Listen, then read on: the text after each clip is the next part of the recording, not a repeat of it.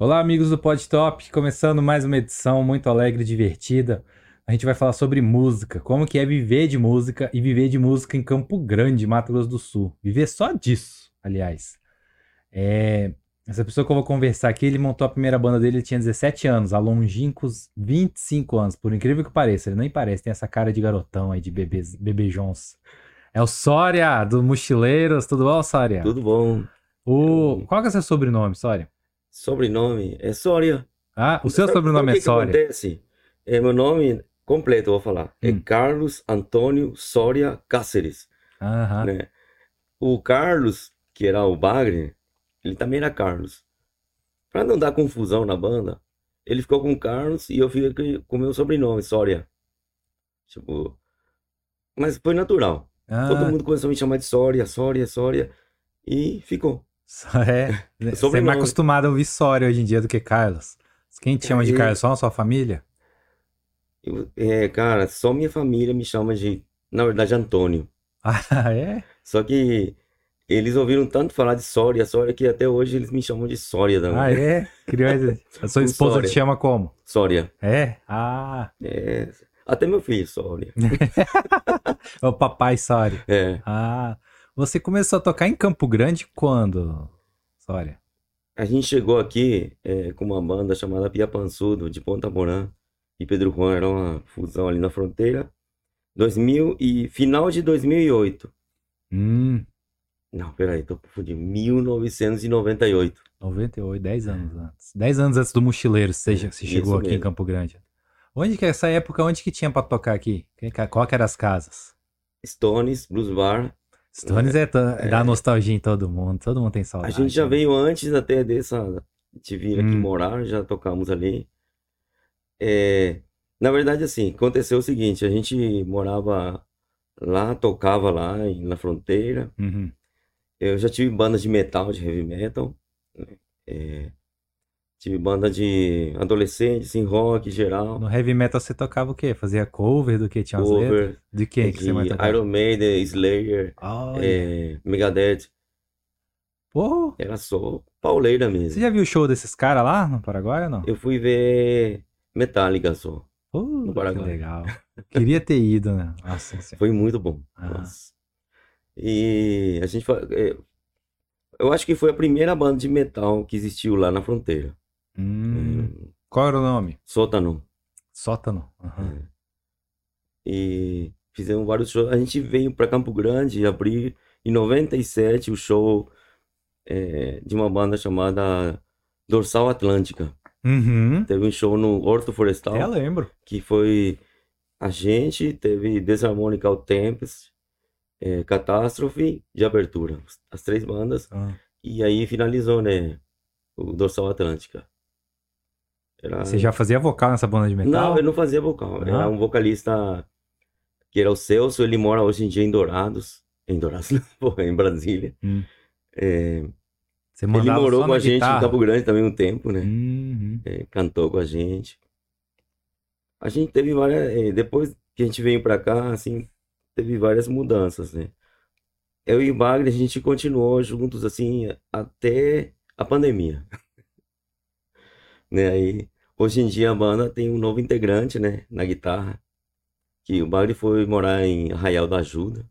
Foi pra Bahia. é, tem um barzinho lá, É, bacana. legal. Eu já eu quero, queria conhecer lá. Tem muitas É, pousadas, né, Léo? Cara, lá é massa. Eu já fui. Aham. É muito bom. Tem Trancoso ali perto, tem. O, como é que vocês formaram a identidade dessa coisa? é, A banda ainda tá com essa da, daquela latinalidade? Como é que você foi formando a identidade musical que é do Mochileiros hoje em dia, assim? É, Foi demanda do público? Como é que é isso? Foi assim, na verdade, eu eu montei a banda com o Bagre quando eu tinha 17 anos. Uhum. Daí eu terminei o colégio e eu tinha que tomar um rumo na vida. E aí fui para Assunção morar, eh, estudando informática e inglês. E nesse momento, assim, eu tava num momento meio eh, difícil da minha vida, assim, eu acho que comigo mesmo, né? E eu resolvi sair sozinho pelo mundo, assim. É, comprei vários artesanatos de índios que tinham lá Ah. e peguei um dinheiro que eu tinha e fui para São Paulo. Depois de São Paulo, atravessei a América Latina, fui até Você fez um mochilãozão assim? sim, um ano. É. Sozinho, assim, vendendo artesania na rua. Comecei Aham. a fazer também artesania. Eu sabia fazer já. Que o povo chamava antes, virou hippie, assim, né? Hippie. Falava, mas. Virou hippie. É um mochilão, né? Ah, um ano. É. Por onde você passou? O... As pulseiras, vender pulseira, colar, tudo ajuda pra você ir comendo todo dia, né? Uhum. Você não precisar muita coisa, né? Pelo menos lá na, na Bolívia era barato tudo. Eu viajei mais ou menos um ano. Fui até Sucre. Em Sucre eu me estabilizei numa comunidade que tinha lá de viajantes, de artesãos, gente de todo mundo. A gente convivia ali, era numa cidade pequena chamada Iotala. E todo dia trocavam de pessoas, um ia embora, outro voltava. Era umas casinhas, assim, como é que era? Era um- Um acampamento? Tipo um U, assim, de Hum. quartos. Aham. E ao redor era tudo montanha e cactos. É. Assim, é... E aí eu conheci muita gente, troquei muitas informações, é, muita... O Sucre é Equador? Sucre, é, na Bolívia. Na É, Bolívia? é a segunda capital, Hum. é chamada capital cultural da Bolívia. Só que eu tava em Otala, que é uma cidade a 30, 30 minutos dali. Que era, assim, uma cidade de três quadras, assim, mais ou menos. Eita! E então daí teve, eu fiquei ali mais ou menos seis meses. Até que chegou um momento eu falei, cara, eu não posso ficar aqui toda a vida, porque eu tava de favor de um amigo eh, boliviano que assim que ele me deu um quarto ali, falou, cara, você fica aqui e eu cozinhava. Porque eu sou, sempre fui cozinheiro, desde criança. Cozinhava e eles chegavam, comiam e tal, e eles iam de novo para Sucre, a capital. Nessa época você não tava vendendo os artesãos, ficava Não, só mas lá. ele me ensinava. Ah, a trabalhar em couro e metais, sim, trabalhar. Então daí eu fiz bastante trabalho, juntei um pano inteiro cheio de coisa legal e falei, cara, vou embora. Preciso terminar meu meu objetivo era Peru, era Uhum. Machu Picchu. Eu tinha que chegar até lá. Então eu daí eu fui, tanto é que assim, naquele tempo eu fiz o caminho Inca, né, que são quatro dias, sem guia, sem nada, sozinho. E eu só comi queijo, leite em pó e pão. Uh, aí eu vi os caras assim comendo você não passava mal, quente, não, cara, da altitude lá? Quando é jovem, né? Folha de coco, É. mastigava. Hum. É, tinha uns saquinhos, e isso aí ajuda muito. Como que é o nome que eles dão? Eles tão, chamam quando é- você fica mastigando, tem um, tem um nome, né? Como que era? Não, não, o nome mesmo da. Que não fala assim, ah, é folha de coca. Tem um, tem um nome. Sei lá, no Chile. Deve ser expressão. é. é, acho que é. E- Eles diminuem tudo. Ah, Uhum. eles te passam um copo de água e falam, aguenta. Aham. E então daí eu voltei dessa viagem que eu fiz e encontrei o Bagre. não, mas fala mais do Machu Picchu aí, como é que foi? Você Tá. ficou quatro dias lá? Como é que foi? Sim, não, eu andei o caminho Inca Ah, eh, e dormia no- na minha barraca que eu tinha, né? Carregava e, e caminhava durante o dia. Eh, Tinha grupos pagos, Sim. assim, né? Eles, ah, eles paravam, faziam aquelas comidas quentes, assim, eu ficava olhando, assim, eu comendo meu pão com fome, assim. Diferente. Você fez, Tá só foi sozinho ou você tinha um Sozinho. sozinho? Cheguei a. Quando eu cheguei a 2.600 pés de altura, Aham. né? Que, que é um frio, assim, mas eu nunca passei tanto frio na minha vida. Oh, Eu peguei todas as roupas que eu tinha na mochila, coloquei todas, me enrolei numa coberta que eu tinha e tremia a noite inteira, não dormi. E daí, no outro dia, depois, dois dias depois, cheguei em Machu Picchu. Aí conheci Machu Picchu e tal, né? Depois voltei pro Peru, ali em Cusco, e eu não podia vender artesanato ali, porque naquela época eles tinham tantos artesãos, artesãos assim, deles, hum, peruanos, que eles não permitiam estrangeiros vender. sei. Então eu tive que voltar pro, pra Bolívia e fui La Paz, encontrei um amigo, Nessa época o passaporte resolvia tudo? Como é que era? Eu nem sim, era passaporte, Não? passaporte normal, É? assim, é. Ah, E encontrei um camarada lá que ele trabalhava em rádio. E ele na casa dele, fiquei com ele. E tanto é que teve um jogo do Paraguai lá com a Bolívia. Na época era Chilaver a estrela, assim. sim. E, e aí ele falou pra mim, cara, seguinte, como ele era, ele transmitia jogo, né? Ele falou, cara, eu queria conhecer Chilaver, queria que você me ajudasse. Vamos lá no hotel dos caras, Hum, onde tá a seleção paraguaia. Daí eu falei, vamos. Aí chegamos lá, e aí estavam uns jogadores assim, né, ali embaixo. Qual cidade que era, né? Era La Paz. Ah, tá. E daí desceu o Chilaver assim na escada, assim, né? Aí ele falou, "Ô, tá vindo aí, cara. Convence ele a tirar uma foto com a gente. Aí eu fui lá e falei, ah, vou bater com o Chilaver, que a tu já não tem foto nem dia. Falei assim, Guarani. Ele olhou assim, viu que era paraguaio, né? Falei, Guarani, né? Catu, claro, né? Aí ele veio assim, tal, tiramos foto, assim, conversei um pouquinho com ele. Hum, Daí a gente foi no jogo do Paraguai, né? Eu- esse meu amigo me conseguiu entrada grátis, no melhor lugar lá que tinha. que é imprensa, né? É. É. E aí assisti lá e eu lembro que deu um empate lá, mas o Paraguai só precisava de empate. Era Copa América ou eliminatória, será? América. Ah, E, cara, mas quando terminou o jogo, assim, eu só vi assim o Chilaver saindo, assim, e aí um monte de policial com escudo em cima, e todo mundo jogando garrafa, Ah, lata é? nele. tradição sul-americana é assim, né, né? As coisas de ver Libertadores é assim também. Aqueles jogos, aquilo é. Bom, mas voltando ao ponto, Hum. né? Eu fiz toda essa viagem e aí voltei pra. Eu acho que eu voltei com uma bagagem gigantesca, assim, de, de músicas que eu ouvi. Eu, eu fiz parte de um grupo andino lá. Só que eu tocava violão, não tocava sopros. Uhum. Eu acompanhava eles, toquei em vários Violão? shows com eles. Já, foi aí que você aprendeu a tocar charanga ou já tocava ela Não, também? não toquei. Não Eu tocava? só, eu só acompanhava eles no violão, Sei. né? Eles precisavam de um cara com violão. E eu comecei a fazer, fiz mais ou menos seis shows com eles. Acompanhei. E eu tocava, porque eu tocava violão na rua. né? E eu conheci um argentino também, que ele cantava blues. Ele pegava, e ele se apaixonou pelo meu violão porque era bem pequeno. Hum, Eu comprei lá em, em Luque. né? Não era re- requinto, era um violão mesmo, mas pequenininho. E ele, ele fazia aquele blues assim de uma hora, que ele inventava a letra. Ah, E aí eu comecei a acompanhar na gaita, né? E aí que eu aprendi a improvisar. Porque ele falava, toca aí, toca aí, me acompanha. E a gente tocava na rua. E eu acompanhava ele. E eu, eu achando aqui dá certo, aqui não dá certo, aqui. Tinha, tipo, aquele cara lá me dando um apoio, né? E aprendi, assim, a improvisar no blues. E, bom, toda essa bagagem, acho que de músicas que eu conheci, de artistas que eu não conhecia, né? Até pela ditadura do Paraguai, eu não conhecia artistas latino-americanos. Eu conheci, só lá que eu conheci Silvio Rodrigues, só lá que eu conheci Leon Gieco, é, o Jara. sim, Rara também.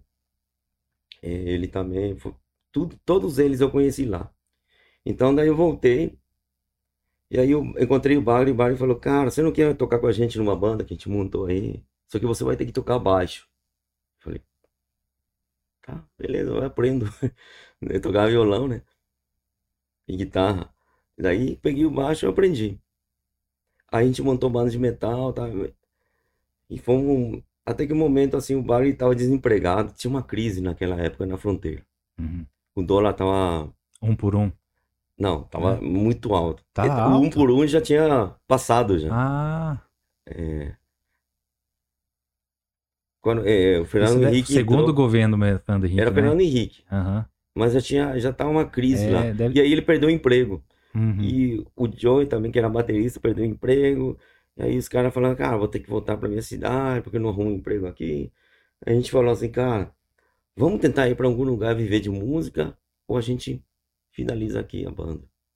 A gente falou, não, vamos. Todo mundo falou. Eu tava fazendo o primeiro ano de agronomia. é? Eu já tinha entrado na faculdade já. Lá em Ponta Porã? É. Ah.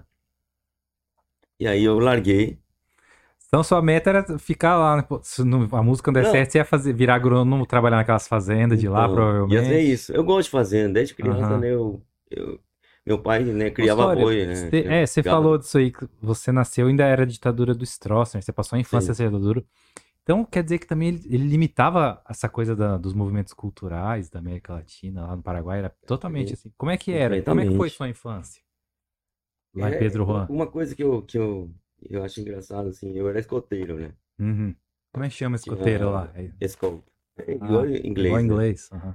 É, daí, a gente nosso grupo, naquela época ainda era. Eu tinha o quê? 11 anos de idade, 12 anos. Eu tinha idade para ser escoteiro e não Hum. lobinho. Né? E daí, é, eu lembro que chegou um chefe assim, com a cabeça raspada. Ele tinha um cabelo mais ou menos assim, né? Longo. É, e chegou com a cabeça raspada, assim, daí a gente começou a rir, assim, o que aconteceu? Ah, Tarraxi já, já, já, já agarraram, Tarraxi, que Tarraxi era o nome de soldados, né, Sim. que andavam em caminhões, assim, pela cidade, né, e eles viram, assim, o cara, assim, tipo, só porque o cara era cabeludo, né, não era nem cabeludo, né, Só aham. já pegaram ele, levaram, rasparam, assim, devolveram no outro dia, deixaram ele dormir no quartel um dia. Era assim, né, Caramba, é uma coisa assim... Terror. E a não. gente, a gente ria, né? Mas na verdade eu, eu acho um absurdo hoje, né? Falta de liberdade, né? Que existia. É, hoje eu penso, cara, que, que absurdo era aquilo, né? E tanto é que eu, eu vi uma história dos roqueiros de Assunção, né? Que eles escondiam sempre, na hora de sair na rua, tinham que esconder um, algum gorro, alguma Hum. coisa. E andar na rua. Chegava em casa, tirava. É, não era permitido isso pelo regime, né? Do Paraguai. E, e eu, assim, a questão da música, certos artistas não podiam tocar em rádio. Que eram é, artistas, assim, como Rara, né? Uhum. É, Falava que era Mercedes al- algumas canções da Ah. Mercedes, né? Mercedes era muito, fam- muito famosa, né? Era até impossível não tocar. Entendi. Só que se- eles selecionavam as músicas e alguns podiam, outros não. Leon Gieco, Hum. e... Tinha algum brasileiro também que não tocava? Só lá. então, na fronteira, tocava, eu ouvia música dos dois lados, né? Hum. Só que assim, eu não sei se tinha alguma coisa de proibição de brasileiro. Acho que não, por idioma. Acho que não, não tinha problema. Era só a questão do artista em si. E, E- o mesmo esse governo repressivo aí, mas aí gente, aquelas peculiaridades da fronteira, tipo Fuad Jamil, os contrabandos, esses aí, aí eles não se esbarravam, não, não tinha Não. conflito, eu digo, né? Convivia O Paraguai tem tranquilo. uma tradição de, de eh, tráfico de drogas. Já naquela época, uma, o, daí, quem derrubou Stroessner foi o general Andrés Rodrigues. Uhum. Esse general era o maior traficante de drogas do país, simplesmente. A gente não sabia, né? Ah, Um herói, agora somos livres. né? Ele assumiu, beleza. Só que a, a- aquela corja continua até hoje. É, foi Comandante. governo do Partido Colorado, está O Partido 40 Colorado é um partido né? narcotraficante. Aham. É, ele é sempre, desde Stroessner, Hum. é, vem essa tradição de é, tá junto, né? Porque tanto é que o, o Andrés derrubou o Stroessner, né? Porque o Stroessner tava é, de olho nele, né? Porque ele tava enriquecendo, Queria os negócios, vamos dizer É. assim, né? enriquecendo muito, tá? Então ele tava, ou ele vai fazer alguma coisa com você, né? E daí ele foi meio que obrigado a derrubar o Stroessner. Então, é, eu acho que é, quando eu, é, eu voltei ali, eu montei. Só que assim, eu era baixista. Fazia uma segunda voz, não tinha. Eu vim para Campo Grande desse jeito. Segunda voz, baixista. Comecei a cantar algumas músicas. Só que eu tinha uma facilidade de cantar em inglês Aham. apesar de não dominar o idioma, né? É, e o vocalista, assim, ele, precis- ele tinha mais dificuldade, né? Mas, assim, ele falou, cara, você poderia cantar as músicas em inglês e tal. E aí eu fui meio que é, cantando mais músicas, a gente foi trocando de posição. E como, como aqui, a gente chegou aqui e tinha muito blues, Nessa época de, no É. final dos anos 90, você fala? assim. Aham. Mas uma coisa assim que que começou a ter também, eu acho assim, eu sempre falo assim, quem quem salvou a gente em Campo Grande foi o seu Valença. Ah, é? Que quando a gente descobriu a música, o seu Valença e Zé Ramalho, a música nordestina, Que é um folk massa É. também, né? Assim, a ele- tocar e aí a gente começou a ver uma coisa que eu nunca tinha visto na minha vida. É gente Ah. dançando assim na frente. Sim. Cheio de mulherada dançando assim, pá. Lá não, como era roqueiro, Tipo o que? Bela de Ju, Anunciação, Tudo isso. essas aí? todo. A gente Ah, tocava tudo. E aí eu, eu, eu notei que em Campo Grande não existia nenhuma banda tocando música latina de rock, assim, nenhuma. E, e ninguém conhecia nenhuma banda. E não entrou aqui.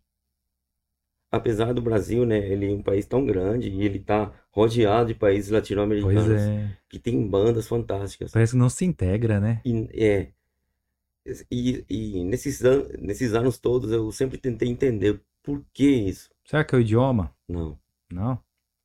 é ditadura. É É, mesmo? sabe por quê? O modelo americano é, foi adotado na ditadura. Porque eu notei uma coisa: todo velho conhece os boleros. Ah, Bésame, o- sim, sim. Sempre que te pergunto, todas aquelas músicas antigas em latino-americana são conhecidas pelos mais velhos. Só que houve um bloqueio. Parou por um tempo. Foi exatamente no período da- 64 pra foi frente. proibido a música latino-americana entrar. Por quê? Porque Ah, Cuba era forte Sim. no bolero, nas músicas latinas, é, e não era para não influenciar, né, é, o país com, aquela coisa revolucionária. Sim, né? sim. Então, eu acho que foi isso que bloqueou a América Latina, porque é, a revolução seria feita de uma forma latino-americana, né? Na, na Bolívia, onde o Che morreu, eu- Ela traz todo esse Então- contexto político, Então, todo né? esse contexto político eu acho que trouxe e se criou um bloqueio para não influenciar. Ah, Vamos, vamos adotar um modelo americano, músicas americanas, inglês, tá? Tanto é que aqui é forte, né? Todo mundo sabe inglês, mas ninguém sabe espanhol. É. Desse, desse jeito, né? E as bandas dos anos 80, você vê que era todo aquele rock inglês, aquela coisa Sim, ali, né? Exatamente. Todo... Mas assim, é, tirando tudo isso, eu, vi ali um, Pelo visto, tinha uma curiosidade grande que vocês começaram a fazer, né? Então, É, quando a gente começou a colocar música latina, só que de um jeito misturado com rock e aquela brincadeira, a gente fazia uma brincadeira. Colocamos um arranjo aqui, você colocar uma, um- uma zamponha, né, no, no Down Under, Traveling on a Friday Come Back. Tipo, já é uma coisa de você latinizar aquela música. Só por aquele instrumento lá, né? Então, a gente começou a fazer isso e isso começou a dar certo. A partir daí, a gente pa- parou de passar perrengue, né? Aqui é mesmo. começou a criar um nome, né? Que antes a gente, que a gente quando veio para Campo Grande, a gente dormia num, num quartinho desse tamanho aqui, alugado. Um colchão, assim, cada um no chão. Banda inteira e tentando achar lugar para tocar. Muitos anos, assim. Ganhava época 100, o cachê era quantas noites, assim? 100 reais por semana a gente ganhava. Caramba. Quatro, cara? Era um pouco mais naquela época, 100 reais, sim, né? Mas sim. Ah, mas, é, mas era pouco, pra era- quatro pessoas. pouco. E aí você tinha que ficar fazendo... Pra entrar na cena, tinha que ficar contato com os a outros. gente assim. vi- vivia no Sarau do Ser Geral, né? Ele ajudou Ah. bastante a gente. É, Era na 13 ainda? é na 13. Uhum. E pedia para dar canja. Hum. É, A Fátima sempre abriu, assim, né? Naquela época, Nessa época já era É. Barfly ou não? não, era o Stones. Stones, ah, tá. E aí surgiram duas bandas, né? O primeiro foi o Gress, num domingo, que era forte, e o Loa Loa. Só que a gente se identificou com o Gress, né? Por, pela aquela mistura, aquela loucura que eles faziam musicalmente. Isso. A gente foi no Loa Loa e fazia um no intervalo, porque era muito cheio. Hum. Era lotado. Naquela época, essa música era a música do momento, né? Era rock e MPB. Era Charlie Brown Jr., Marisa rock, Monte. né? É. Era, era muito bom. Assim, era um... Quando a gente entrou no cenário, assim, começou a ficar conhecido, a gente se esbaldou, né? Tocamos por exemplo, Café Mostarda era a casa mais forte, assim, digamos, da Afonso Pena. Uhum. Ficamos seis anos tocando todo sábado. Cheio de gente, né? Cheio de lotado. É, e outros lugares também, sempre. Né, foi. Eu acho que na questão de. Você falou assim, de se adaptar, é, viver de música. A gente aguentou muito tempo assim, sem desistir, né? Foi- só que mudou o integrante e tal, né?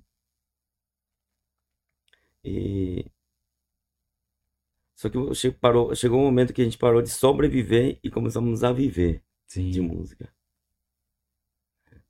Que. Que também que não precisa mais passar tanto perrengue, consegue. É, Mas assim. Já te- te- teve momentos que você já tocava todo dia? cara, Sem, quase sem folga, assim? Que aí teve, começou a ter viagem também, né? muita coisa. A gente tocava três vezes por dia, às vezes no sábado, assim. É, Domingo eu, três vezes. Era tarde, meio-dia, tarde, depois de Acho que eu lembro uma vez eu vi você no mesmo dia. Missa, café mostarda e 21, uma coisa assim. Eu lembro de Não, ter eu fico pensando que a gente toda quinta tocava no, no bodega, Bodega, que era isso. um, acho que cinco horas. Só que com intervalos, assim, né? E depois ia pro 21. Essa rotina foi, assim, uns quatro anos, né? E nunca senti cansaço de Uhum. fazer esse tempo todo de música, tocar. Hoje em dia, já Um pesa. pouco antes da pandemia, como é que tava o cenário? Você acha que diminuiu um pouco esse ritmo dessa demanda de show? O público tá como agora? Um Ali antes pouco, da pandemia, antes né? da Eu falo, é, pandemia, uns 4, 5 anos antes. não, eu acho que o, Bra- o Brasil, né, ele mudou o cenário musical. Já no momento que o sertanejo dominou, né, o cenário Que é uns 10 totalmente, anos, né? Eu acho, né? é, 11, 10 anos. muitas né? bandas pararam de tocar. A gente continuou tocando, por quê? Porque pela diversidade de, de estilos que temos, da música latina, é, do folk. Então a gente era aquela banda que se adaptava assim às situações e tinha muita gente, até sertanejo que gostava assim da, Uhum. da gente. Então a gente con- continuou tocando, tendo contratos. é, E aí no momento que chegou a pandemia, bom, é, nós fomos os primeiros a um dos primeiros a parar, parar mesmo. Não, vamos parar. E ficamos seis meses, eu acho, sem tocar. É, caramba. Pra mim foi uma coisa assim muito, Ali você pensou que talvez podia acabar tudo, você ia ter que arrumar outra carreira? sim, pensei toda a pandemia isso. né? É, eu, só que uma, uma coisa positiva, eu tinha acabado de ser pai, né? Seu filho E, era ba- quase, né? Tava era é, bebezinho ali bem sim, nesse era bebê momento, né? ainda, assim, e aí chegou a pandemia. Uhum. E aí comecei, o que que eu fiz? Como chegou aquele negócio de home office, a minha esposa podia trabalhar em casa. Então eu fui para casa dos meus pais no Paraguai. Uhum. E, e foi bom porque eles passaram a conviver com o neto. Como eles não, não tinham convivência com ele. E a gente ficou um bom tempo lá. Eu ficava lá, tipo, um, um mês lá, voltava um pouco aqui, ficava aqui, depois voltava de novo para lá. E lá não dava para entrar, né? Chegou um momento que não dava mais Que para entrar. fechou, né? Fechou a fronteira. Mas a gente sempre dá um jeito. Mas é assim, foi a minha maior convivência que eu tive de novo com minha família. Depois de tantos anos, né? Eu voltei a praticamente morar lá com eles. E foi tranquilo, assim? Ou, você- Foi. ou começou até aquela coisa de novo, assim, de, sei lá, estranho depois você sair de casa, volta, assim, pra ficar um É, tempão, né? não, logicamente já tava, já tava tudo diferente, né? Ah, Eu acho que foi mais tranquilo do que problemático. quando você É. falou pro seu pai que você queria seguir na música toda, ele, como é que foi? Pros seus pais? Eles apoiaram? Deu... Na verdade, assim, eles deixaram em. eles não me cortaram. Não falaram, não. Eles esperaram eu ver por mim mesmo se ia dar certo ou não. Ah, Ele falou assim, ó, Só de vai, te censurar é vai. bom, né? mas se não der certo, você volta. Hum, Aquela coisa. Então, eu acho que eu não posso falar que não tive apoio. Porque é que tive tava na faculdade. Muita gente desiste de falar que Isso, falar é. aqui que meu pai vai falar, eu sair da faculdade, ele me mata, uma coisa Não, assim. né? é. Minha mãe até hoje fala, você não pensa em fazer uma faculdade? Até hoje. Aí você falou, você gosta de andar na agronomia, você cresceu no campo? Como é, como é. É. que foi sua infância lá? Você morava, era numa, você morava numa casa que era no campo, era na cidade, Não, era lá em na Pedro Juan? cidade. Como é que, Meu é que é? pai tem uma farmácia. Lá em Pedro Juan. É, Ah. Só que ele, ele veio do campo. Então toda a minha família era do campo, É, é. assim, os parentes. E a gente ia muito lá e meu pai, assim, ele, ele criava gado no- na fazenda do meu tio e ele sempre me levava, porque ele falava que eu gostava, né, para cuidar do gado. Uhum. Então eu cresci naquele meio lá, ficava eu ia com minha avó, ficava dias assim lá. Eu lembro assim um episódio assim que lá não tinha energia elétrica. E a gente ficava lá tipo 15 dias.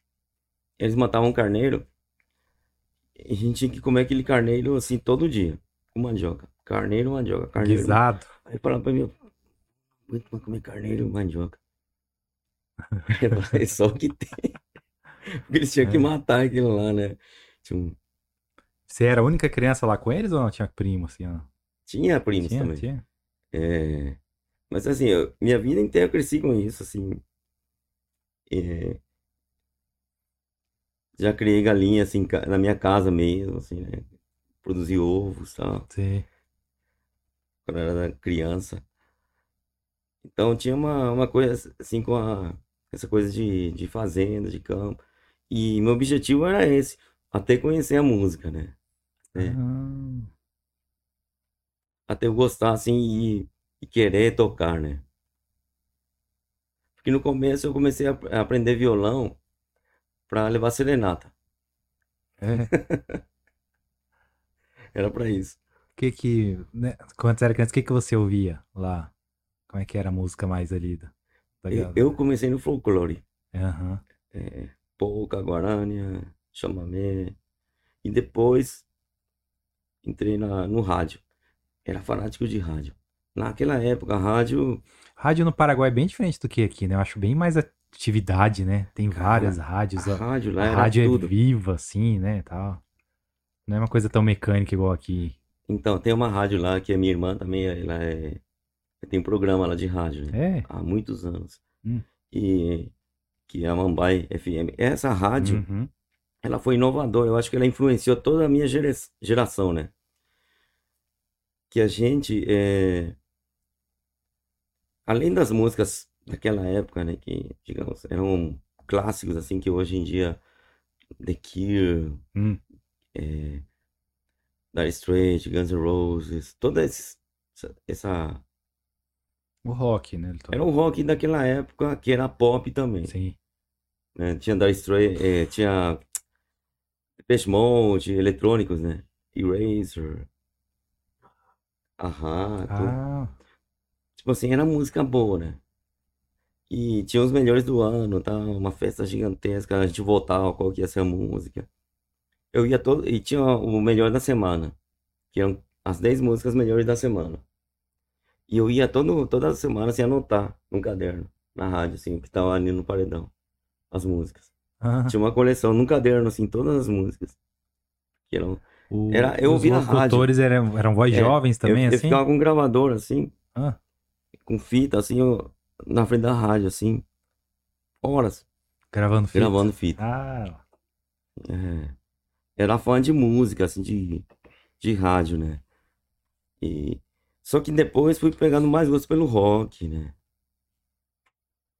Até chegar a tocar, realmente, né? lá na fronteira você já aprendeu? Como é que a, a questão da língua, assim, você já aprende a falar os três idiomas desde pequeno? Desde pequeno, você aprende. Porque você ouve, você... É, na verdade, assim, o português lá pega a Globo, né? Pegava, né? Hum. Hoje em dia pega vários canais.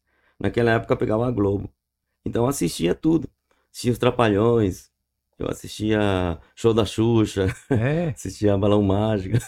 e tá aí treina, aí criança Então você ouve aqui, rapidão, você né? sabe, você vai Ah. aprendendo, né, aquilo lá. Só que falar é diferente de você entender. Hum, Aí quando você vai falar, é... já é questão do. Eu falo assim que eu aprendi realmente a falar em português quando eu aprendi Faroeste Caboclo. Inteira. Que eu cheguei a tocar inteira isso daí É quando eu era adolescente. um teste de proeficiência mesmo tocar Tinha Cantela tal. João Santo. Cara, aquela letra lá gigante. Hoje em dia eu não toco mais nem a pau. É, você também chegava pela rádio também? Como é que é? Cara, engraçado, Legião não. Legião eu conheci com amigos Hum, é, brasileiros assim, que me apresentaram vinil. Mas tocava Engenheiros da Havaí, RPM, é, tocava o Traje Rigor, Cazuza.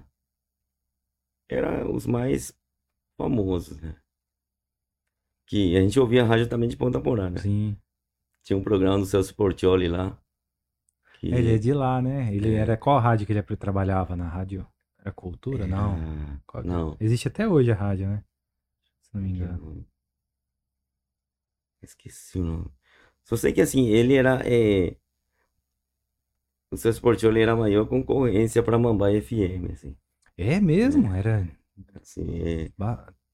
Os dois brigavam no horário Não, ali. é, naquele horário. Ele tinha um Uhum. horário lá que. Eu até lembro, assim, que. E até o lançamento da música, da volta do Michael Jackson, né? Aquele O é, White and White- Black or White. Black and White. E, cara, eu não sei o que, que, que fiz. Tipo assim, porque o lançamento tinha que ser pago, né? Pra você ter o Hum, material. E aí alguns gravaram do Fantástico, né? aham. E rádio, né? E eu acho que aquela rádio Porã gravou do Fantástico. Ai, E só que tinha uma coisa no meio, assim.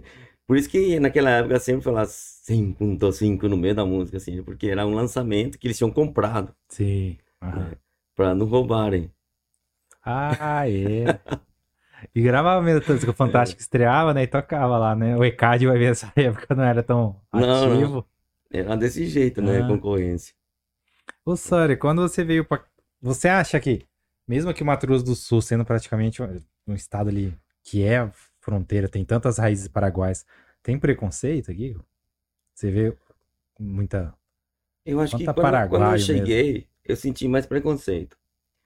Hoje em dia, não. Eu acho que isso foi acabando. Até pelas conquistas, assim, né? de- E, e eu lembro que naquela época que eu cheguei, a chipa, por exemplo, não era tão famosa aqui. É, Essa né? chipa de dois reais não...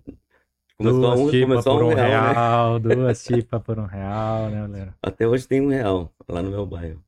Mas assim, foi ficando mais forte, né? A cultura, assim, digamos. assim. Mas lógico, é, eu acho que esse negócio de preconceito é, sempre vai ter em todo É lugar. que tem aquelas Porque sempre vai ter cavalo paraguaio, ca- paraguaio cara mané. preguiçoso, os É, caras em todo falando, lugar. né? Que nem eu falo assim, é, tem muita gente que fala, ah, eu odeio argentino. Eu falo assim, mas você já conheceu algum argentino? Hum, Não. Então, mas por que que você odeia? Ah, porque eles são tudo. Ah, não, peraí. Se você nunca conheceu um. Porque assim, é É uma uma coisa coisa de generalizar. né? Existe idiota em todo lugar. É. Idiota vai existir em todo lugar. Então, é. A Argentina também, por exemplo, tem várias regiões diferentes. Tem a região andina, Uhum. é, tem a região paraguaia, que é Corrientes, né, que é o chamamé, tem aqui mais aquela influência, e tem o, a capital, que é mais tango.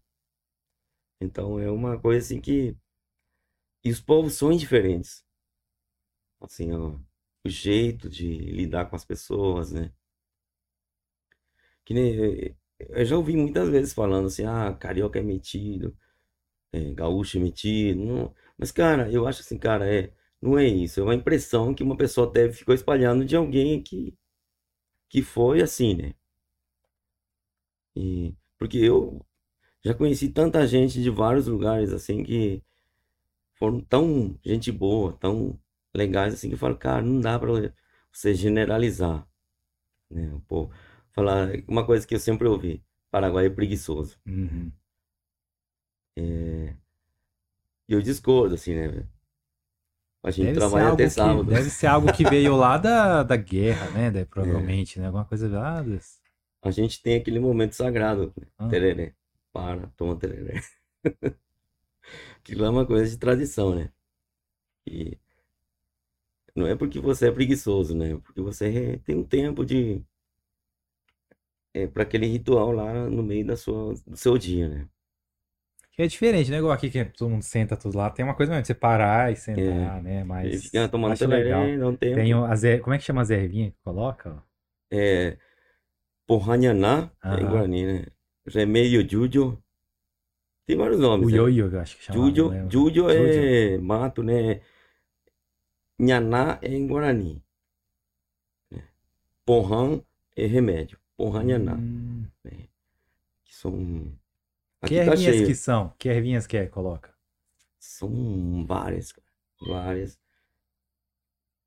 É, por exemplo, o gengibre, pra mim, sempre foi um negócio pra botar no tereré. Ah, Só aqui que eu vi que comia, colocava na comida, né, no sobá. no soba. É. Uma coisa que eu nunca tinha visto, né? Falei, cara, colocar gengibre na comida. É, mas eu, depois que eu experimentei, falei, nossa, fica bom, hein? No, é, no, no sushi vai lá também, né? É, também. O, também vai hortelã de vez em quando? Como é? Cara, é tudo. Hortelã, é... Limão também é uma coisa assim. Quando você faz um tereré com limão, é bom com só limão. Ah, não misturar. É assim, é, é uma, é uma coisa assim. Tanto é que lá no Paraguai a gente tem o é, tereré rupá, Hum, que significa cama de tereré, né?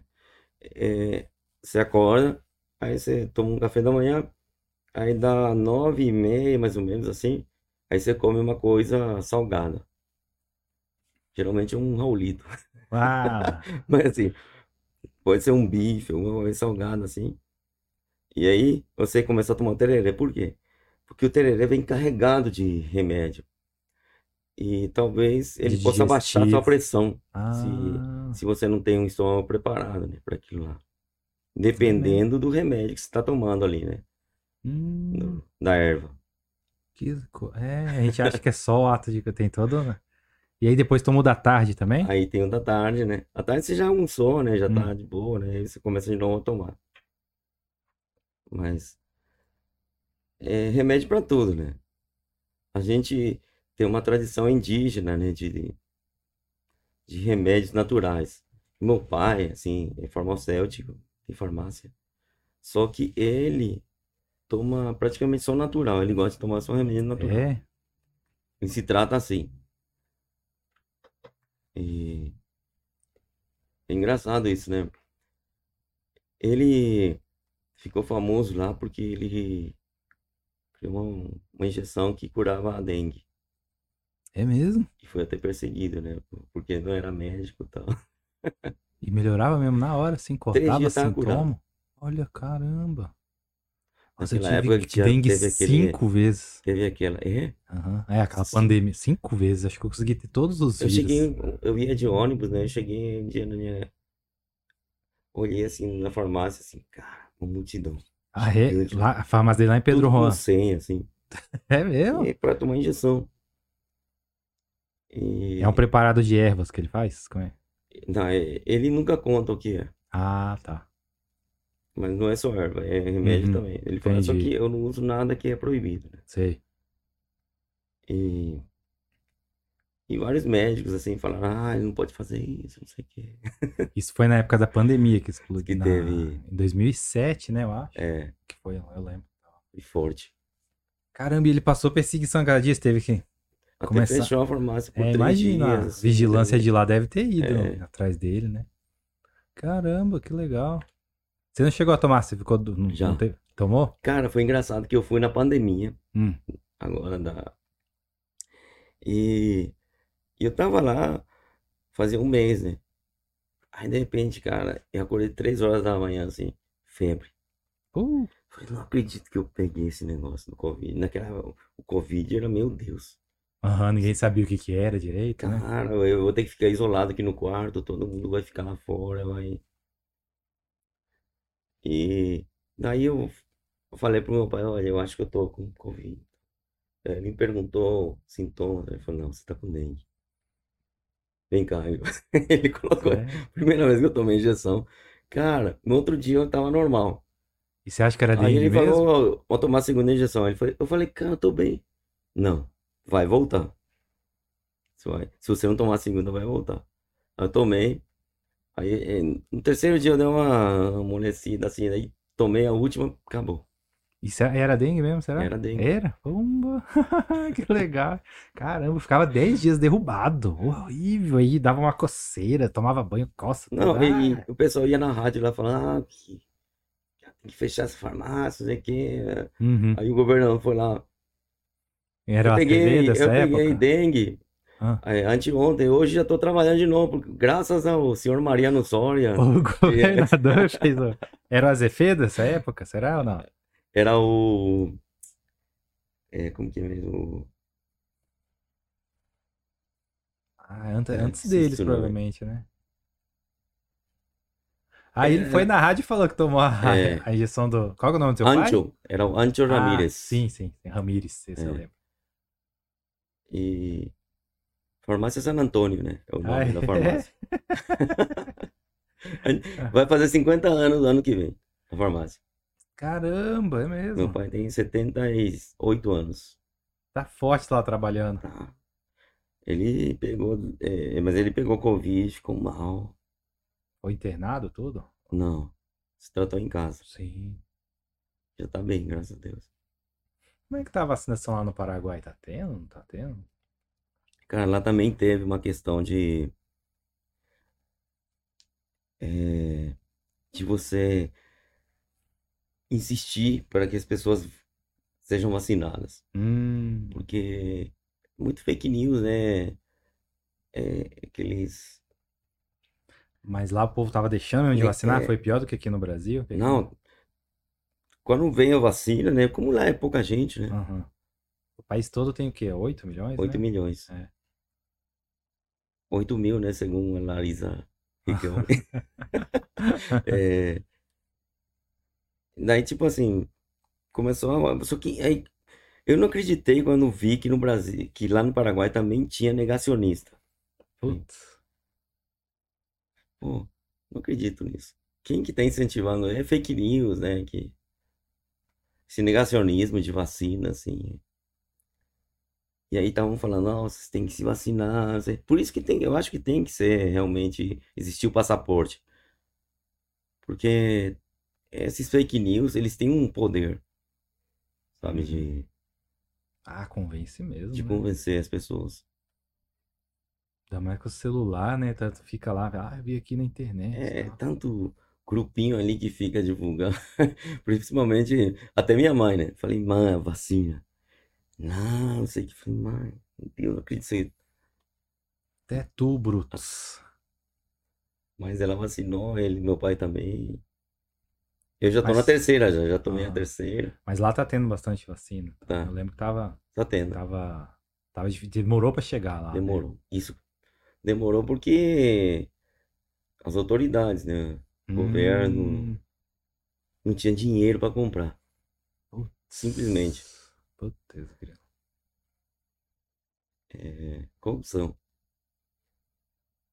Ah, que também ficou essas coisas, né? Assim, o pessoal começou a ver essa coisa da mercantilização da vacina, que nem o Brasil. Ele tinha que comprar e tinha que distribuir também ao redor, nesses, nos países que tem mesmo. O que, que adianta É. vacinar só a população daqui, né? Circula do mesmo jeito. A gente vê o que tá acontecendo na África lá, porque todo mundo esqueceu da África, né? O mundo todo. É, verdade. Tinha que ter mandado vacina mesmo. Era- O- acho que tinha que ser uma prioridade também, né? Pois é. Esses países aí. Teve na. Ah, Mas- teve nos municípios daqui, né? Aquela, daquele estudo lá do, da fronteira lá, né? Mas acho que. Acho que Ponta Porã vacinou bastante gente de Pedro Juan também, né? Deu um jeito Também. de vacinar ali. É. Que, por exemplo, é, metade do- dos meus parentes da minha mãe, parte da minha mãe, são de Ponta Porã. Hum, Metade em Pedro Juan. É uma cidade assim que ela se confunde. é misto, né? É, E o povo pode tirar o SUS lá também, né? Mesmo por isso assim, que tá? aquele fechamento foi tão É, complicado. cortou a cidade no tão meio, o muro de Berlim mesmo, né? né? Muita gente trabalha no local. Caramba. Ô, Sori, hoje em dia você acha que voltou assim, quantos por cento da sua agenda de show do que tava antes da Bom, pandemia? é, na verdade, sim, a gente voltou com a banda Mochileiros de um jeito um pouco diferente, né? Ah, É, porque antes é, tocávamos assim em todos os lugares da noite. Sobrou tanto agenda. lugar pra tocar aqui em Campo Grande? Não que sobrou, mas a procura foi grande. É. Só que assim, é, eu tô prezando mais é, diminuir um pouco, assim, tocar poucos lugares, né? E logicamente cobrando um pouco mais é, para não ter esse desgaste, né? Que a gente tinha também. A gente vinha de uma é, de um de um ritmo assim muito extenso assim de shows. Então resolvi, eu trabalho agora é, mais assim com shows com o governo. Hum. Eu lembro que você tava fazendo muito evento particular também, né? Sim, Muita isso sempre, agenda, né? isso sempre rola e sempre é bom para salvar a gente, né? Hum, Casamento, aniversário. Tem gente contrata a banda para tocar. E isso ninguém fica sabendo, né, que a gente tá tocando. Mas assim, eu digo assim no, no que se refere à noite, nos bares a gente tá mais seletivo, assim, Hum. mais até para diminuir um pouco o ritmo É, e valorizar a- o passe da banda, sim, sim. né? É, antigamente, ah, mochileiro eu vejo em qualquer lugar, onde eu vou, tá aí. Só que a gente não ganhava, não cobrava tanto Uhum. para tocar. Então hoje é diferente, eu te cobra mais, toca menos, mas é mais valorizado e enche mais, assim, pra. Até porque tem pouco lugar, né? Gente, é isso que eu ia falar, sobrou É. pouco lugar, né? Como é, como é que ficou a noite aqui em Campo Grande? Eu que sou, Tanto sou aí que, assim, idoso. é, sobrou pouco lugar e abriram alguns, né? Abriu novo? Mas é, quando teve aquela volta no meio da pandemia, teve uma Uhum. volta. A gente voltou de uma forma improvisada e tal. E só que assim, era aquele discurso. Ah, a gente tá com um prejuízo muito grande, os bares falando, né? Hum. E realmente eles estavam. Porque eles tinham parado de. De movimentar, de, fazer movimentar, qualquer né? coisa, né? Então, todo mundo se adequou a um cachê mínimo, assim, uma coisa. A gente entendeu, assim, não, beleza, vamos te ajudar, vamos todo mundo se, aju- se ajudar, né? E começamos a cobrar menos e botamos a tocar. Depois a gente resolveu parar de novo. Quando começou de novo a voltar. Hum, Teve esse. E até porque a gente resolveu, com a saída do Bagre, né, da isso que eu ia banda. perguntar, como é que foi a saída do seu parceiro aí de tantos anos? Como é que foi isso É. aí? O Bagre, assim, é um irmão espiritual, né? Que eu conheci desde os 17 anos. Sempre toquei com ele. Ele E- resolveu parar assim por uma questão pessoal? Ou foi a pandemia ele resolveu trocar de. Ah, Foi uma fusão de coisas, É. várias coisas. A Hum. pandemia também ajudou, que a gente tava meio parado. E era um sonho antigo já. ah, tá. É, de família e tal. Ele, eles morarem na praia. Uhum. Morar na praia, assim. Eu também tenho esse sonho. É, Eu queria fazer também isso. E eu falei, ah, cara, vai lá. A gente sempre foi aventureiro, desapegado. Então, é, eu apoiei. Falei, cara, fantástico. E ele falou assim, cara, mas continua, cara. A gente é, trabalhou tantos anos num projeto aí, você tem que continuar, né? Então foi uma coisa assim, feita assim no, na normalidade, na tranquilidade, assim, no bom senso. Ele queria tomar um novo rumo na vida. Acho que foi um ciclo que se fechou. Começa outro, né? É, com certeza. Então, a gente tava falando hoje em dia, assim, como é que ficou? Os, os questão de bar, lugar pra tocar, assim, você acha que diminuiu mesmo, assim? Tá mais nichado o Campo Grande? Não, eu, eu acho que deu uma diminuída, sim, porque Uhum. fecharam vários bares. Mas tem gente querendo começar Ah, é? e que tá abrindo também. É, para quem tá começando.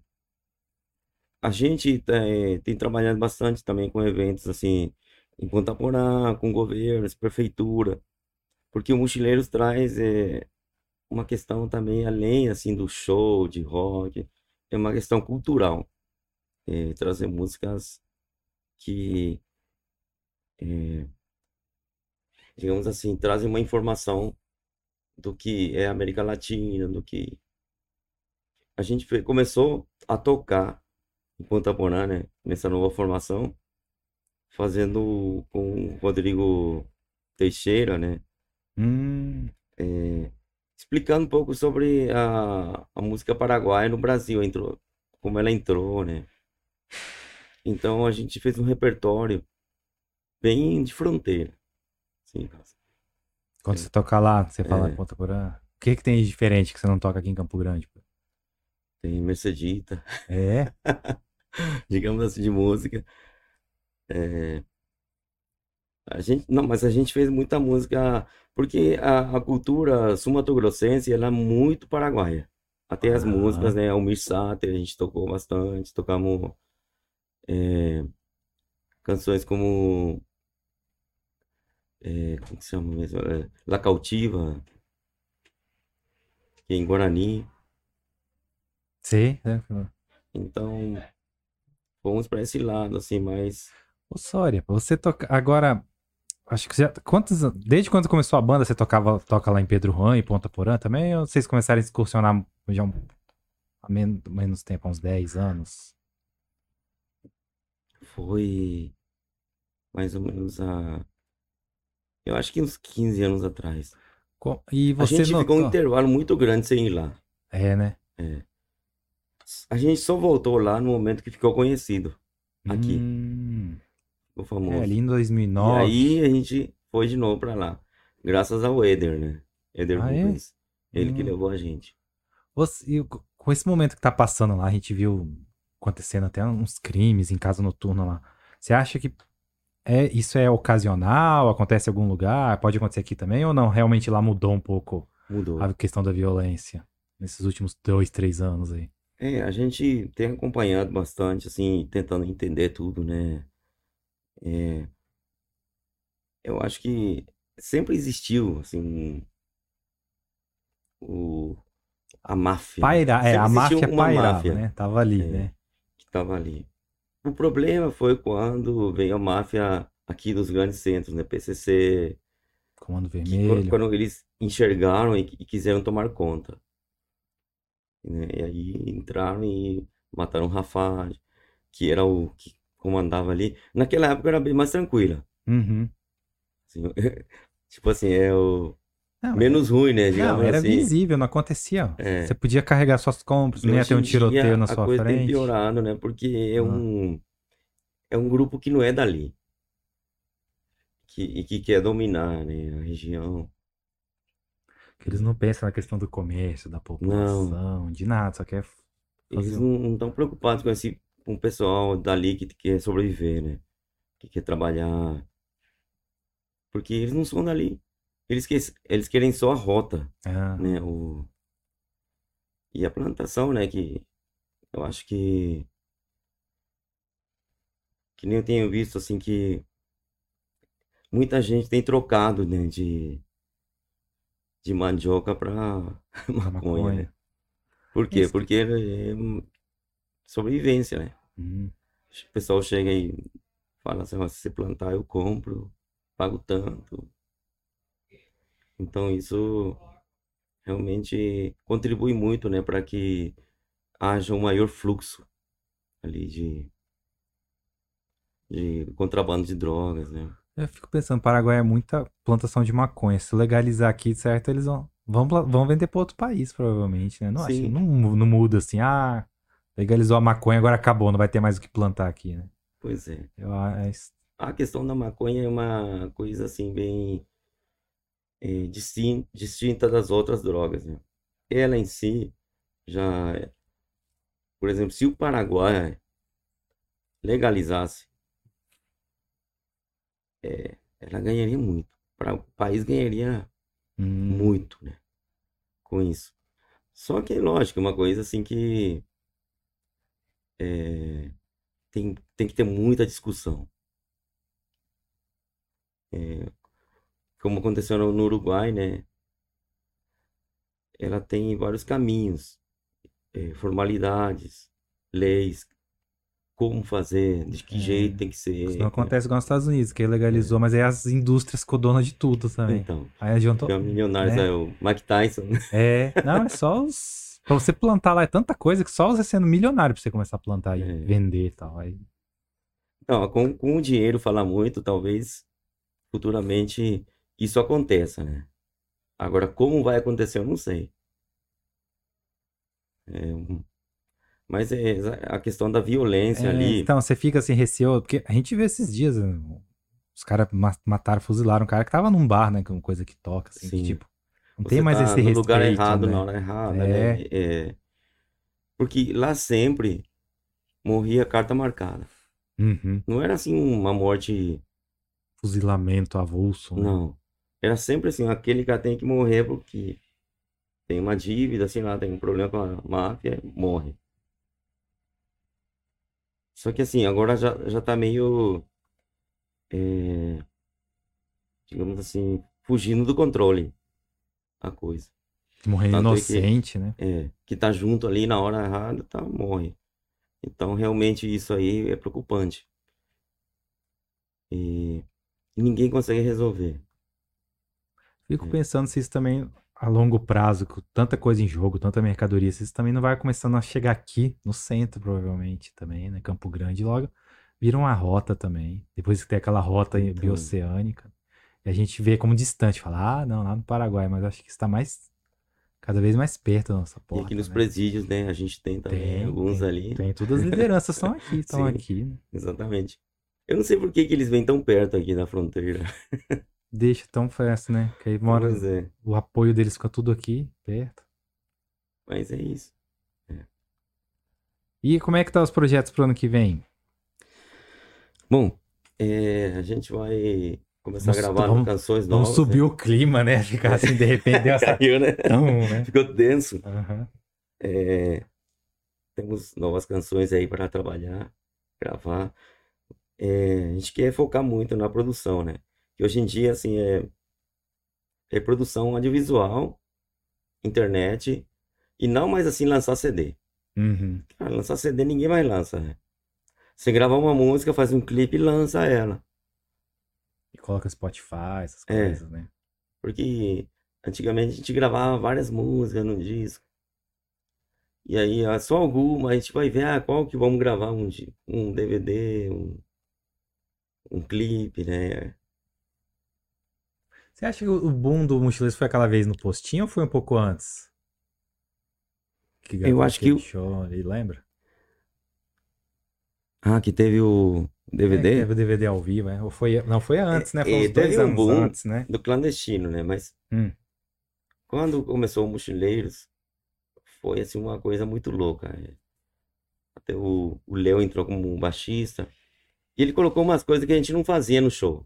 Hum. de fazer a galera cantar, de chamar a galera de eu, eu, sabe? Tinha umas coisas assim que... E aquele momento, sim, foi um boom. Foi o maior que eu vi. Ah, maior boom. Foi o início do Mochileiros. É, Foi muito maior que o Clandestino, sei. sim. Foi uma química que deu muito certo naquele momento. E, e aí era 21, lotado, aquela coisa que... E que continuou, acho que é um recorde, né? 13 anos, assim, na quinta-feira, toda quinta-feira. Ah, isso aí era um ritual, né? Eu acho Pra que- todo mundo. E o público renovava, né? Isso É. que foi legal. Vocês iam sempre sendo Sim. apresentados pra mais, pra gente nova, né? Uma coisa muito legal. Eu acho que foi um recorde de uma banda tocar no mesmo lugar aqui em Campo Grande, assim. tantos anos. Você acha que ele fechou por quê? Foi o mo- movimento? Eu Foi a que questão mudou. pessoal? Não, mudou. Mudou. Mudou a música. Como era, assim, era uma- um lugar que tinha muitos estudantes, Uhum. um público que trocava muito. Naquele momento, a nossa música já não fazia sentido para aquela, para aquela galera. E o 21 era assim, era roqueiros, eh, junto com estudantes, com pessoas que estão ainda começando a curtir a noite. E Era uma mistura. De repente, para aquela galera, eu vi assim que eles olhavam e falavam, cara, que músicas são essas? É, Estranhavam, assim. Falei, cara, é porque já é, contava muito o que estava tocando na rádio, né? Então acho que mudou, o cenário Vocês- musical mudou. vocês pararam de tocar lá quando? Acho que foi um ano antes da pandemia, quando fechou. Ah, não, você tocou até fechar. Lá? Um pouquinho antes a gente parou. Ah, entendi. E você acha que a casa fechou também por essa mesma coisa? O público também tava. Não tava se encontrando ali? Ou... É, eu acho que sim. Hum, É, pra- é porque assim, lá é uma casa assim grande que precisa de um público é. grande e para isso tem que ter uma uma popularidade, né, do, do que está sendo tocado ali. A gente foi a gente foi moda por um tempo. De repente mudou o cenário musical e a gente não era mais a música do momento. Mas igual você falou, 13 anos manter ali, Foi muito né? tempo. Caramba. O que, que que você lembra de mais assim? Era a minha casa mais lá. Eu me especial, em casa, assim, eu chegava lá. Eu lembro assim que às vezes eu chegava cansado, assim, e de repente conversar com as pessoas eu vi. Elas Dava me energia. motivavam, assim, Hum. eu subia no palco, assim, aquela energia. Era. Cara, eu só tenho a agradecer ao 21. Tantos anos, assim. Eu acho que virou uma referência, uma, uma coisa boa de se lembrar. Assim, pra, da gente e das pessoas. Porque a gente tocou em umas festas também, assim, particular, né, de formatura, e o pessoal falava, cara, a gente assistia vocês no, no- a gente, vocês formaram a gente.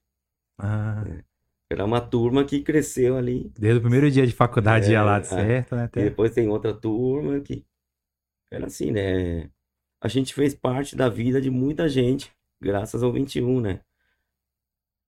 É, tem gente que fala assim, cara, é, que contratou até para casamento, assim, falou, Ah, a eu, gente né? se conheceu É, ouvindo vocês no 21 e eu vou falar, em um show do casamento com 21, ou com os, com os chileiros. Lembro que eu to- dancei da primeira música até o final, esqueci até de beber, assim, ó. Eu e minha esposa, Zana. Vocês também fizeram muita parte da nossa vida. É, É, especial, legal. muito Não, foi especial. massa demais. E é, e é, e tá na lembrança afetiva de todo mundo, né? Então, isso 21. que é legal. Você ficar na lembrança, né, de, de uma coisa boa. É, É. pois é. Sou do amigo que fala assim, ah, foi a música clandestina o momento que eu beijei minha, minha esposa, assim. Hum, Aí ele fala assim, cara, quando vocês tocam aquela música lá, é, eu fico emocionado. Eu acho que é do, do- das. Acabou sendo, né, o, clã, o Mochileiros da, desse tempo moderno atual. Se a gente ficar pensando, bandas de Campo Grande, né? É uma que lembra que tá- passou, É. todo mundo já, já viu, já foi, já dançou. Já deve ter tomado um porre também, dançando. Ixi. Já, já aconteceu tanta coisa, né? Pois é. A noite, né, é uma... É onde você pode esperar tudo. Você lembra, tem história que você pode contar que você lembra da noite, assim? De, de coisa inusitada que você viu, que você lembra? Sempre, sempre que você tá na rodinha, você lembra, fala, ai, aquela vez que aconteceu isso. Ah, já aconteceu muita coisa, cara. Deixa eu pensar numa... É... O que, que tem aqui na Cara, sua é, bomba? te- te- Teve uma vez... É um Aqui, gaúcho, parece, é um, né? um cara tomando tereré também. É. É, o 21 era lá embaixo no começo. E tinha um só o palco tinha uma cobertura, assim, de que era de metal, né? Hum. E, e eu tocava na- ainda no clandestino, né? Era baixo. E eu sempre, no, naquele momento mais auge do show, eu subia em cima do amplificador e ficava tocando lá em cima, assim. E aí um dia eu falei assim, cara, eu vou subir lá em cima no palco. Aí eu fui correndo assim, peguei assim, quando eu peguei no instrumento aqui, né? Nas cordas aqui, peguei aqui no negócio de ferro e, e tomei um choque, aí, um choque forte, assim, que eu, me jogou pra trás, assim. E eu caí no chão, assim, pá. Comecei a girar, rindo, assim, mas de relatei, nervoso. assim, com aquele baixo, e eu via todo mundo me olhando, assim, falando, nossa, esse cara tá muito louco. Tinha, passando mal. ninguém tinha notado que eu tinha levado um choque. Ah. E os caras da banda falaram, cara, você tá muito louco, hein? Caramba, e, não se mijou nem nada assim, não. Não. Choque perigoso mesmo, né? Eu acordei assim, tipo, olhando pra todo mundo e todo mundo olhando. Deve ter bebido todas. É, Tinha, tem uma hora no show que você, que você vai no banheiro, né? Que tem um solo também, tem, né? Como é, que- sim. como é que faz essas coisas assim? Vocês programam? Tem que ter uma, uma- o programa da pausinha ali, a né? gente tinha tanta convivência junto já na noite, né? Que era meio que na hora tudo. Ó, toca tal música que agora eu vou no banheiro, né? Sim. O Mochileiros sempre era assim, era momento. A gente não ia com repertório, sem nada. A gente ia, Ah, é? subia no palco, tocava, falava as músicas, ia sentindo assim, ó, agora tal música. Ô, na metade dessa música eu vou entrar em tal música, assim, tipo, era improvisava assim na hora. É que tinha uma química, né, muito grande. Então ia mudando na hora assim as coisas. Aquilo que a gente emendava, tudo assim era feito na hora assim. É uns medley com três, É, tinha uns- legal, né? Tinha coisa pronta, né? Aham. Mas outras a gente inventava na hora. E às vezes eu entrava com uma coisa que não tinha nada a ver e falava, me segue aí. E eles iam. Ô, Sori, onde que acha? Passa todos os arrobas do Mochileiros, os seus, como é que... Onde que a gente pode escutar? É o arroba mochileiros com U, né? Errado. Mochileiros. É, No tanto Instagram. é que. Sabe, eu, eu coloquei mochileiros com U porque eu achei que era assim. Porque todo mundo falava mochileiros. Ninguém falava mochileiros. Ah. Aí eu falei. Aí minha esposa olhou e falou: Cara, você sabe que tá errado, né? Tá errado o quê? Não é o, é o. Ué, mas todo mundo fala mochileiros. Aí falei, não, eu vou deixar assim, diferente. Então é, mochileiro, é arroba mochileiros no Instagram. Mochileiros, é, temos essa página no Facebook, né? No Spotify tem É. também, né? Tem Spotify. tem- é, a gente tem todas as plataformas, né? Tem nosso canal no YouTube também. É só procurar lá Pra contratar show, vai, manda mensagem no Instagram também? no Instagram. Tá. Pode ser por lá. Sória, muito obrigado. É, Sempre bom. A gente tem que, tem que fazer depois uma pauta só pra contar história mesmo, assim, da, É muita coisa da fronteira, mas é legal. Realmente você ativa a memória afetiva de muita gente, você tem certeza que ainda vai tocar muito aí, vai. Até o meu filho, o Telzinho, vai, vai ter lá na, na formatura lá, um Chileiros Clássico, né? Vocês que acompanharam a gente até aqui, muito obrigado. Se tiver comentários, sugestões, dúvidas, escreve aí nas nossas redes sociais.